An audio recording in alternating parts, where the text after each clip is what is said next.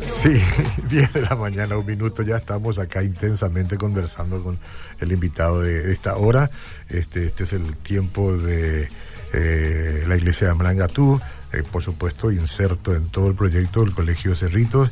Y hoy está con nosotros el pastor de la iglesia de Marangatú, el pastor Perocho. La próxima semana, Dios mediante, regresa de eh, una misión, está cumpliendo compromisos, ¿verdad? Y hoy está acá con nosotros, vamos a tener un buen momento con el pastor Cristian Jara, a quien le doy la bienvenida. ¿Qué tal? ¿Cómo está, pastor? Bienvenido, don Oscar. Una bienvenida también a toda la audiencia que hasta ahora ya está desde temprano está prendidísima toda la programación. Si este fuera el estadio defensor del Chaco, muchos tendrían que mirar afuera en pantalla gigante, porque está lleno. Sí, totalmente, totalmente. está lleno, sí, sí. Y aprovecho, saludo también a los hermanos de la iglesia Marangatú que están prendidos y también el plantel docente de los del colegio, están ahí los profes, eh, los administrativos también, así que un saludo a ellos. Qué bueno, qué bueno, sí. Así se, eh, un pastor tiene que cuidar todos los aspectos ¿verdad? y no olvidar a nadie, así como lo hace usted. Bien hecho. Bien Así hecho. mismo. Un placer. Bueno, siempre hay temas que podemos desarrollar. Este, creo que hay uno en especial que hoy creo que conviene que hablemos un poco el tema que hace al congregarse, ¿no? Sí. Eh, este es un tiempo un poco interesante en el sentido de que hay tantas formas de acceder a eh, mensajes de la palabra de Dios. La radio es una, ¿verdad? Eh, las redes, ¿verdad? Están las redes, están los mensajes. Los predicadores que tienen iglesias grandes predican y ponen sus predicaciones en las redes y después le dicen a sus de discípulos que no este, se alimenten de las redes, sino que vengan a la iglesia. Entonces hay ahí pequeña contradicción, pero eh, vale, ¿no? Sí. Vale, mejor que sí que, que no, ¿verdad? No obstante, este, el hecho de congregarse para la gente que entiende bien, pero para otra gente que cree que es suficiente nomás escuchar ahí solo, eh, creo que tienes un mensaje hoy. ¿verdad? Así mismo, así mismo. Y estamos en un tiempo, como dijiste, don Oscar, donde las redes sociales, la tecnología ha hecho mucho más accesible para todo aquel que se interese en el contenido bíblico, en el contenido del Evangelio, ¿verdad? Que es una bendición por un que es lado, una sí. bendición muy grande. Asimismo, eh, tenemos, estamos en un tiempo donde eh, el Evangelio es predicado en, todo en todos los lugares y de todas Sí. las maneras posibles. Sí. Y eso realmente es una gran bendición. Pero eh, volviendo a la esencia del Evangelio, nosotros podemos ver que es Dios mismo interesándose en las personas en forma vertical, Mm. pero también hay una relación horizontal, es decir, eh, yo con Dios, pero también yo con mi prójimo. Lo- los dos mandamientos más importantes no- nos muestran esto, ¿verdad? Ujú. Ama a Dios y ama a tu prójimo, ¿verdad? Claro. Entonces, eh, por eso es que traigo hoy este tema, que yo creo que eh, a todos nos va a venir bien, aquellos que tienen alguna duda del por qué tiene que hacerlo, Mm. y también para animarle a aquel que lo está haciendo, ¿verdad? Claro, claro. Entonces, eh, traigo hoy cuatro motivos del por qué hay que hacer, y también cuatro beneficios. ¿Por qué hay que hacer qué? ¿Por qué hay que congregarse? Ah, congregarse, ¿verdad? eh, digamos, en, en una iglesia local. en una iglesia Sí, local, sí, exactamente. sí. El ir, el dedicar un tiempo, ¿verdad? Eh, el apartar un día en la semana, un tiempo en la semana para poder eh, ir a una iglesia, escuchar la predicación, escuchar la palabra de Dios y compartir con los hermanos, ¿verdad? No, cuénteme, cuénteme, por favor, porque yo ya últimamente estaba queriendo dejarme de congregar, así que ayúdeme, ayúdeme. Y bueno, cuando nosotros hablamos del por qué, ¿verdad? Sí. Eh, ¿Por qué es un deber? Porque la, la- la Biblia nos pone eso como un deber. Entonces, el primer punto que yo quiero decir es que tenemos que congregarnos porque así reconocemos la autoridad de Dios sobre nuestras vidas. Mm. Al que, aquel que se congrega reconoce que Dios es autoridad sobre su vida. Cuando vemos nosotros Éxodo 20, en los versículos 8 al 10 nos da el cuarto mandamiento dice, en una parte, seis días vas a trabajar. Seis Sí. días trabajarás, harás toda tu obra, más el séptimo día es, eh, séptimo día es reposo para Jehová tu No Dios. se meta en ese tema. No se- Está bien, ya se entiende. Sí, hay, se un día, entiende. hay un día. Hay un día, hay un día. sí, sí, sí. Eh, después eh, se, se presta para otras cosas. Claro, ¿verdad? para otras- Pero sí. en términos generales podemos decir, hay un día que tenemos que dedicar. Sí. En términos generales son seis días para hacer toda la obra que tenemos que hacer y hay un día que tenemos que dedicarle al Señor. Sí, correcto. Entonces cuando yo me congrego, estoy eh, reconociendo que Dios tiene autoridad sobre mí y estoy cumpliendo lo que Él me dice.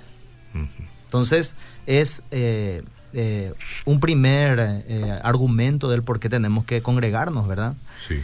Pero también cuando nosotros nos congregamos, cuando vamos nosotros escuchando más de la palabra de Dios, hay algo que recordamos en todo momento. El ser humano tiene la tendencia de creer que no va a morir. el ser humano cree que es inmortal. Sí, yo, yo hoy estoy acá, no, no, tengo planes de morir, no. para nada. O sea, yo, yo me desperté hoy y yo creo que voy a terminar el día y mañana voy a amanecer otra vez. Es más, yo estoy programando unas vacaciones para noviembre o, antes, ¿verdad? Sí. Yo estoy programando, yo no pienso, ¿verdad? Pero.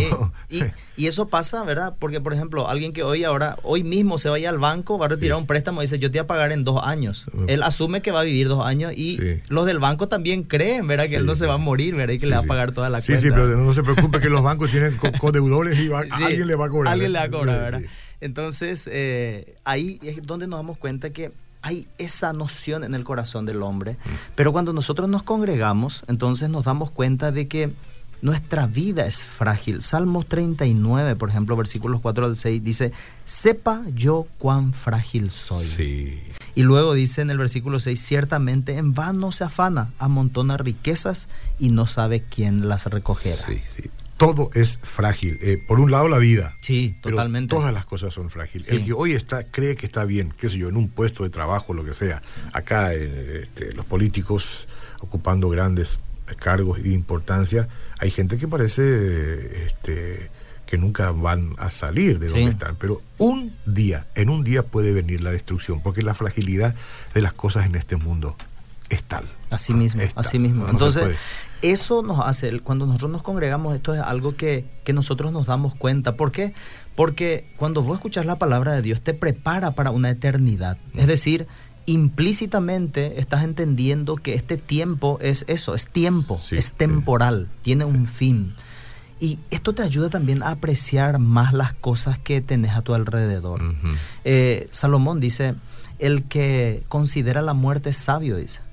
Porque aquel que se da cuenta de su limitación, aquel que se da cuenta de su fragilidad, vive eh, apreciando todas las cosas que tiene día a día. Sí, sí, sí, Entonces, y tampoco pierde mucho tiempo en cuestiones que se puede solucionar. Eh, perdona más rápido, eh, trata de ponerse de acuerdo más rápido, ¿verdad? Porque sabe que no hay mucho tiempo para desperdiciar en disputas. Hay mucha sabiduría en lo que estás diciendo, pero hay inteligencia también, porque capacidad de razonar y poner cada cuestiones que tienen que ver con la sabiduría en su lugar como lo estás haciendo es extraordinario, porque así es, de verdad.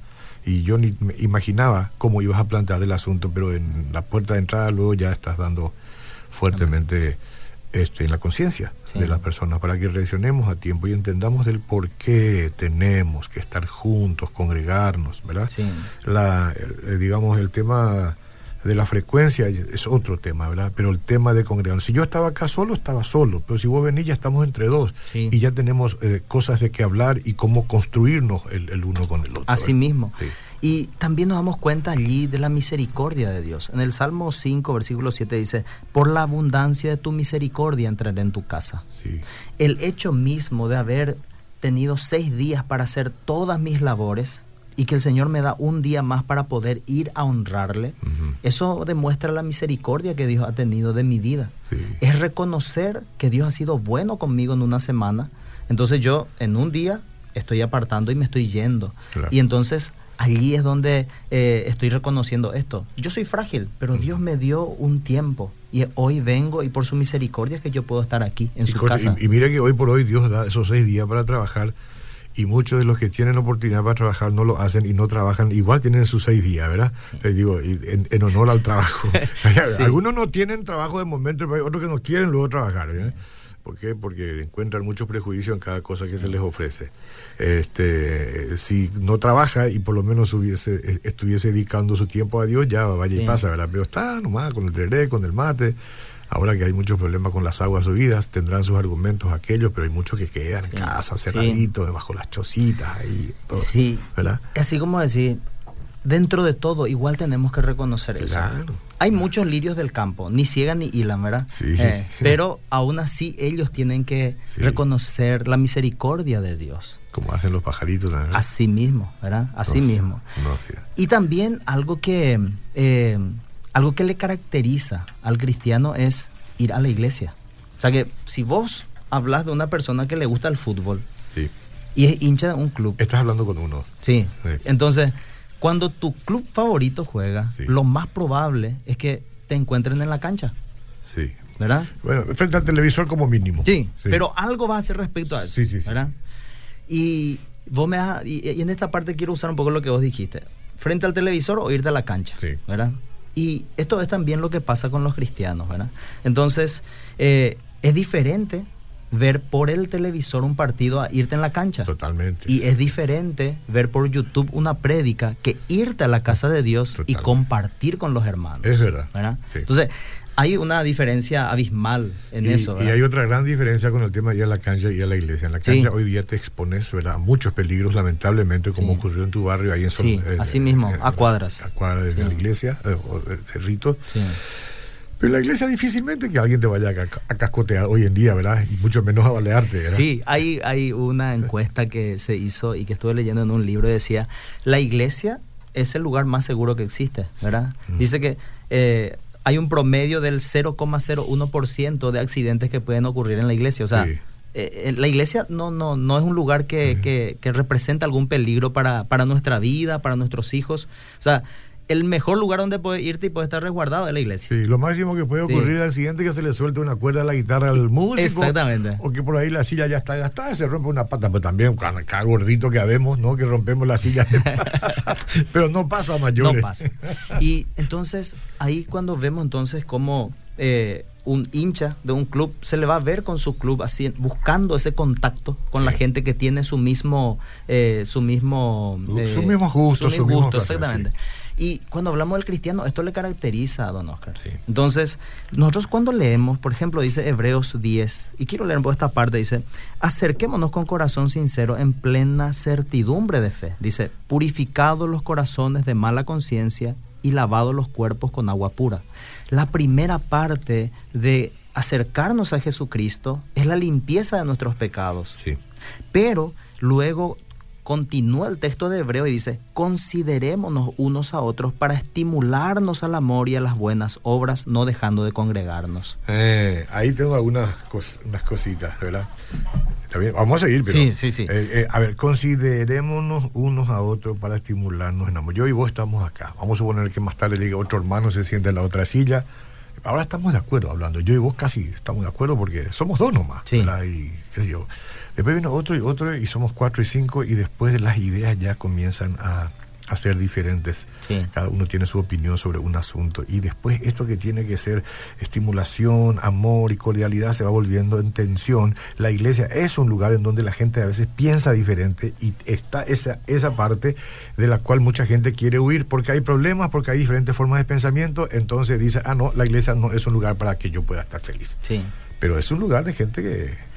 Y- de, gente imperfecta. Imperfecta. Ahí, ahí es donde nosotros nos damos cuenta cómo el fruto del Espíritu Santo se manifiesta en el cristiano. Mm. Porque aquel que va a la iglesia sabe que todos somos santos en construcción. Sí. Hay una obra de santificación que Yo llegué está- hasta el tobillo por Eh, ahí, yo estoy el tobillo va para arriba. Sí.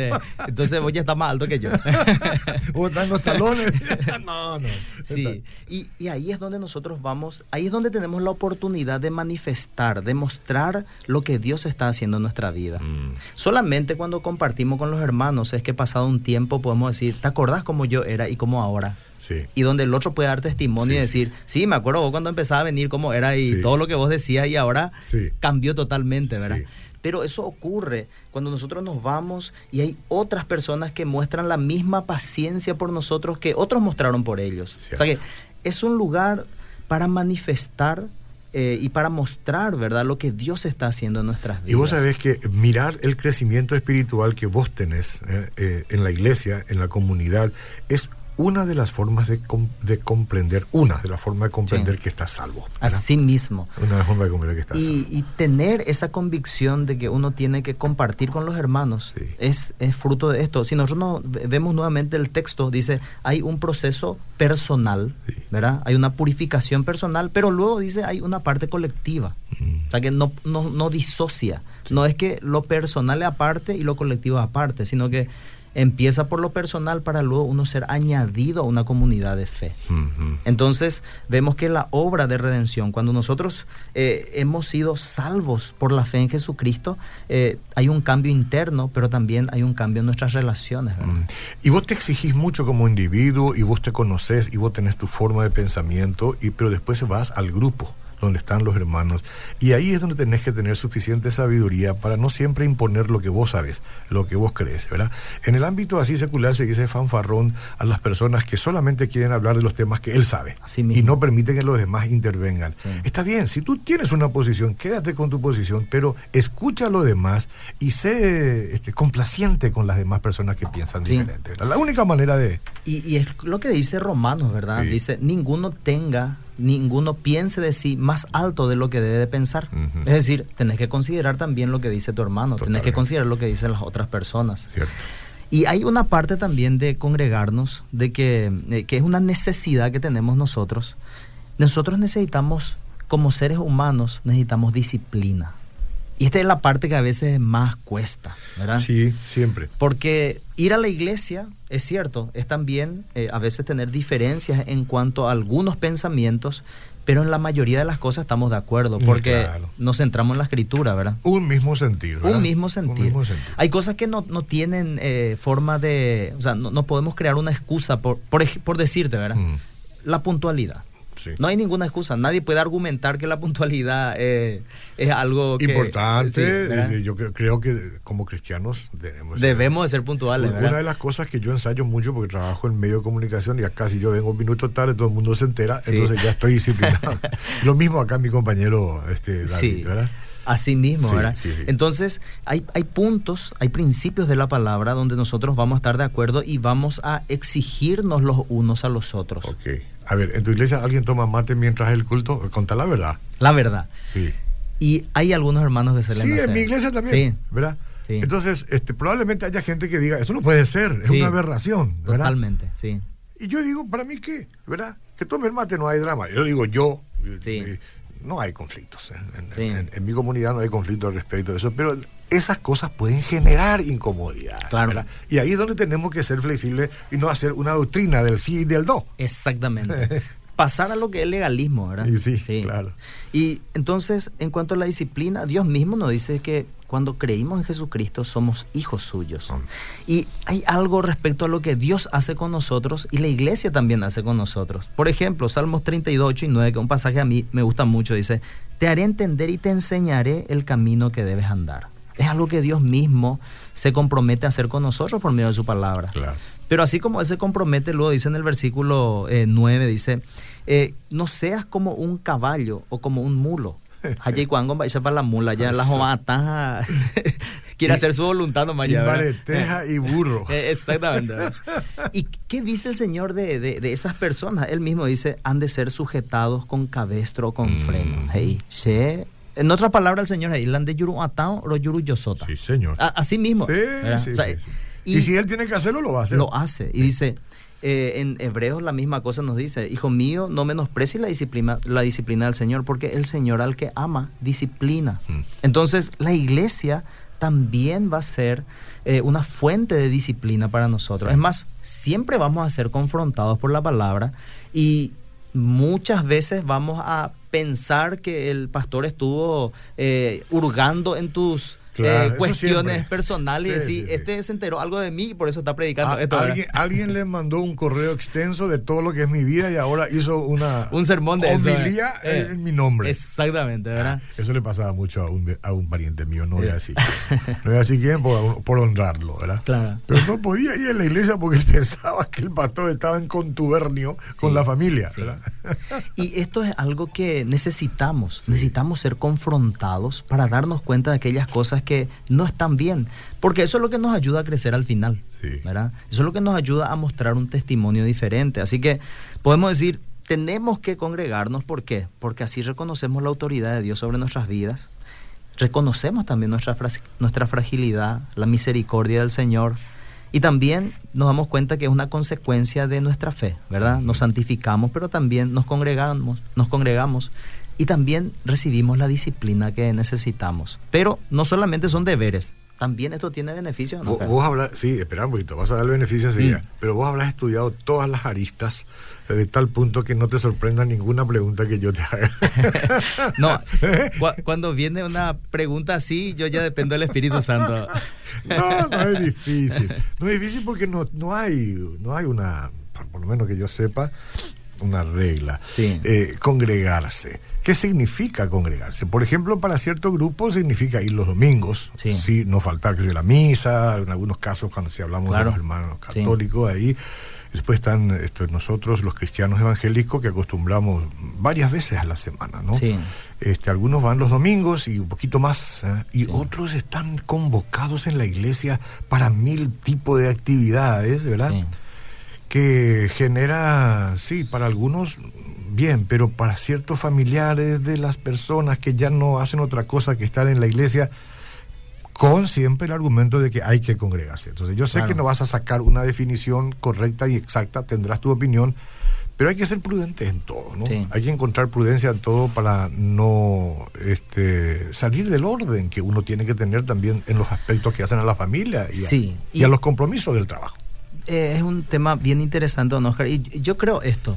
Eh, la Biblia nos dice que tenemos que tener buen testimonio, no solamente para con los de adentro, sino para con los de afuera. Correcto. Si yo como cristiano, por asistir, o, por decir de una manera, por congregarme demasiado, le estoy haciendo tropezar a mi familia, o le estoy haciendo faltar algo a mi familia, o le estoy perjudicando de alguna manera a mis hijos, a mi cónyuge, porque hay situaciones como esa, ¿verdad? Sí, sí, sí, de que al final prácticamente vive dentro del edificio de la iglesia, vive cumpliendo las actividades eclesiásticas y se olvida un poco de su familia, de sus deberes. Punto muy importante, muy importante. Y ahí es donde el Señor nos dice, aquel que no provee para las necesidades de su familia es peor que un incrédulo, dice. O sea que es lo mismo que hacían los fariseos y decían, no, para Dios es, es corbán, entonces yo ya no voy a ayudar a mis padres. Mm, mm. Y es como decir, no, todo mi tiempo para el Señor, entonces ya no tengo tiempo para mi esposa, para mis hijos, tampoco ya trabajo, tampoco cumplo con mis padres. Y ahí al final, queriendo hacer lo bueno, yendo a un extremo, al final estamos haciendo tropezar a muchos. Claro, Están esposas que solamente ellas son cristianas y sus maridos no, eh, ya no cocinan en la casa los domingos o los sábados o lo que sea, porque tienen compromiso en la iglesia, porque su compromiso primero es con la iglesia, ni siquiera con Dios, eh, mm. con la iglesia, este, y mi familia estará en el tercer o cuarto plano, ¿verdad? Eh, es tan difícil hablar de este tema, porque yo sé que podemos herir susceptibilidades. Al final cada uno puede hacer lo que mejor le parece. Nomás el tema este de congregarse, ¿qué quiere decir congregar? No dejar de congregarse. Eso quiere decir, bueno, como mínimo una vez, ¿verdad? Como mínimo. esa es la norma. La norma es un día a la semana que nosotros dedicamos para eso. Y respecto a situaciones que se dan, ¿verdad? Hermanas que eh, ellas son cristianas. Yo conozco muchas hermanas y, usan la sabiduría. Qué bien. Sábado prepara para el tema. Sí. Ya está todo listo. En Bacunte En Bacunte ya, ya está todo listo, ¿verdad? Anda y ponme el microondas sí, ya, Sí, ¿verdad? O sea que. O si no, vamos conmigo y venimos y comemos juntos. Exactamente. o sea que eh, ahí también el Señor nos da esa sabiduría para prevenir, para prever, ¿verdad? Y todo aquello que hace de tropiezo para nuestra familia, de alguna manera, ñande, ya es chacuá y ya vamos haciendo, vamos, ¿verdad? Viendo para que no sea de tropiezo para ellos. Porque. Eh, tenemos que tratar de que la iglesia no se convierta en un enemigo de nuestra familia. Perfecto. Eh, entonces tenemos que tratar de mostrar a nuestra familia que el irnos a la iglesia está ayudándonos a valorarles más, a servirles más, a amarles más, así como Cristo nos ama. a plantearnos un orden en la vida, un respeto hacia Dios. O sea que mi fe me hace mejor mamá, me hace mejor esposa, o mi fe me hace mejor esposo, mejor papá. Eso es lo que tiene que interpretar mi familia, eso es lo que tiene que interpretar mis vecinos, mis, compañeros de trabajo, que mi fe me está haciendo una mejor persona en el lenguaje de ellos, ¿verdad? Nosotros decimos, es el proceso de santificación que está haciendo Dios. Yo digo así, hace como 10 años que estoy predicándole a, a mis vecinos que siempre están encerrados, ¿verdad? Que de tanto en tanto salen, nos ven pero yo no, tengo la posibilidad de predicarlos en casa porque no me abren la puerta. Pero estoy predicando con este, la firmeza, la determinación y la decisión de que ellos ven, gracias a Dios, yo estoy en los medios y todo eso, y saben de quién se trata. Entonces es un compromiso muy grande, un compromiso muy grande, ¿verdad? Pero este, están recibiendo un, un mensaje que no siempre se recibe de las personas que son totalmente desinteresadas en las cosas de Dios. Pero ese mensaje quizás sea tan fuerte, ¿verdad? Y a veces más del hecho de irles y hablar. ¿Por qué? Porque nosotros tenemos que aprender que si estamos en Cristo, este, algo proyectamos, ¿no? Sí. Y si proyectamos lo negativo, si la, la, conducta sigue siendo pésima para con los que nos rodean, entonces no le estamos haciendo ningún favor al Evangelio, ni a la iglesia, ni a nosotros. Eso es importante. Sí. Hay gente que no va a leer la Biblia, pero la única Biblia que va a tener oportunidad de ver es a nosotros mismos. Por eso. ¿sí? Eh, va a ver el fruto de la Biblia en la vida de las personas y ese testimonio es poderoso. Porque eso es lo que abre puertas después para que la gente te escuche. Sí, sí, Y lo que uno hace es apenas este, testificar y a lo mejor alguien más en algún lugar por otro camino entrará y esa persona hace rato que ya tiene una, una visión diferente, pero contribuiste. Sí, contribuiste con tu testimonio. ¿Cuántos de nosotros decimos, yo veía a fulano de tal cuando yo andaba por el mundo, dicen, veía a fulano de tal con la Biblia, que se iba a la iglesia, y me causaba una sensación de rabia, pero también de admiración, ¿verdad? De rabia porque yo andaba en otra, y de admiración porque lo veías siempre Sí, eh, fiel. fiel, ¿verdad? Y, eso nunca te olvidas. Es un testimonio. Sí, es como el niño que nunca se olvida lo que el papá y mamá hace en, en, edad ya de conciencia. Claro, totalmente. Eso, ese ejemplo queda grabado en el corazón de nuestros hijos y así también queda eh, como testimonio a nuestros vecinos, a la gente que nos rodea. Como así también lamento mucho cuando mis actos no son los que corresponden y sé que pude haber dado un mal testimonio porque no somos perfectos. No somos perfectos. no somos perfectos. Ahí, ahí, es donde nosotros tenemos que usar de esa humildad y del pedir perdón. Exacto. Porque realmente por más que reconocemos que Dios está haciendo una obra en nosotros, eh, somos seres humanos, somos falibles y también nos equivocamos, pero tenemos que mantener siempre eso, ¿verdad? Me equivoqué, reconozco, pido perdón. ¿Qué puedo hacer para enmendar, verdad? Sí, señor. Así mismo. No te sorprende ninguna pregunta. Hasta hoy no te pude sorprender con nada. Tener respuesta para todo, ¿eh? ¿Qué, ha instruido el pastor, verdad, David? Eh? Gloria al Señor por eso. Te sorprende, ¿verdad, David? Sí, sí, está bien. Y, Tenemos eh, dos minutos, así que, Voy a hablar del último beneficio. Dale, dale. Eh, tengo cuatro, pero voy a hablar uno de ellos que es el que a mí me, me, toca mucho, ¿verdad? Y quiero leer lo que está en Hechos, parte de ellos. Dice, eh, Hechos 12, en aquel mismo tiempo el rey Herodes echó mano a algunos de la iglesia por maltratarles y mató a espada a Jacobo, hermano de Juan, y viendo que esto había agradado a los judíos, procedió a prender también a Pedro. Eran entonces los días de los panes sin levadura. Mm. Persecución, le agarran a Pedro, Pedro está en la cárcel, en cadenas, con mucha guardia, pero ¿qué hacía la iglesia? Dice, así que Pedro estaba custodiado en la cárcel, pero la iglesia hacía sin cesar oración a Dios por él. Y dice, y aquí que se presentó un ángel del Señor y una luz resplandeció en la cárcel y tocando a Pedro en el costado le despertó diciendo, levántate pronto. Y las cadenas se le cayeron de las manos. Esas oraciones son las que soltaron las cadenas. Así mismo. Y imagínate, don Oscar, nosotros cuando estamos en momentos difíciles, y hay no solamente una cárcel te aprisiona, a veces hay preocupación, enfermedad, situaciones difíciles, es diferente cuando sabes que tus hermanos están orando por vos. Y eso no podés tener delante de una tele o en un canal de YouTube, no podés tener eso. No, no, no. Eso es muy frío, ¿verdad? Es lindo, es agradable, pero allí no hay una relación cercana, claro. no hay un afecto.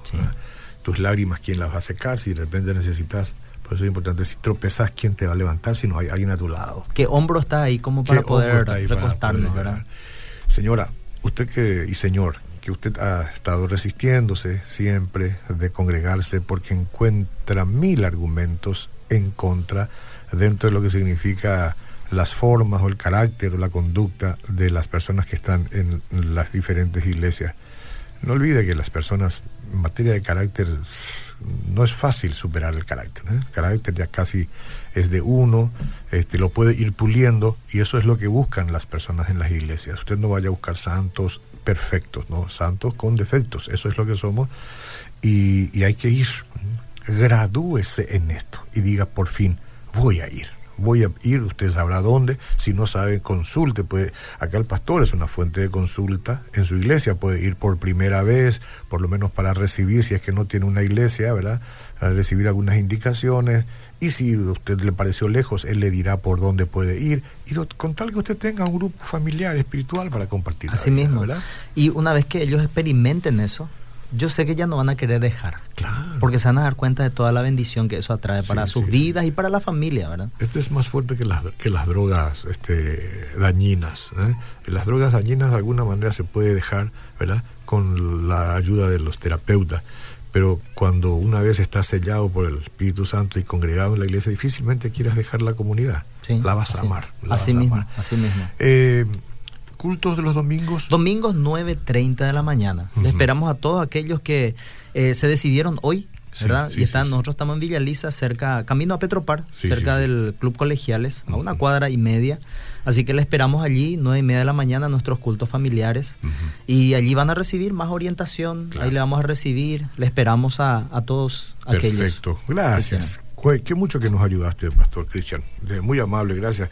Eh, esperamos tenerte pronto aquí. Yo sé que va a estar el Pastor Pedro Cho la próxima semana, pero por ahí si quieres venir con él, venite y así seguimos charlando, triangulamos la conversación que siempre es más importante. ¿eh? Quiero dar un pequeño anuncio a la comunidad. En el Colegio Cerrito estamos recepcionando víveres, ropa, ah, colchones. Es, un centro de recepción para aquellos que no saben dónde llevar y canalizar las ayudas para aquellos damnificados por las inundaciones. En el colegio mismo estamos haciendo una campaña de recolección y aquellos que están escuchando y les queda cerca pueden traer, nosotros estamos recepcionando para luego eh, canalizar esa ayuda que eh, tanto hace falta en este tiempo. ¿Los beneficiados serán los de acá, los de la Ribera, por acá cerca? Digo, eh, nosotros vamos a estamos en el proyecto del el proyecto Añua. Ah, dentro del proyecto. Ah, por, esa pregunta, quise ser discreto, pensé que era otro proyecto. No, no, no. Ah, no, dentro entonces, del proyecto Añua. Perfecto. Muchas gracias, muchas gracias, Pastor. Será hasta la próxima ocasión. ¿eh?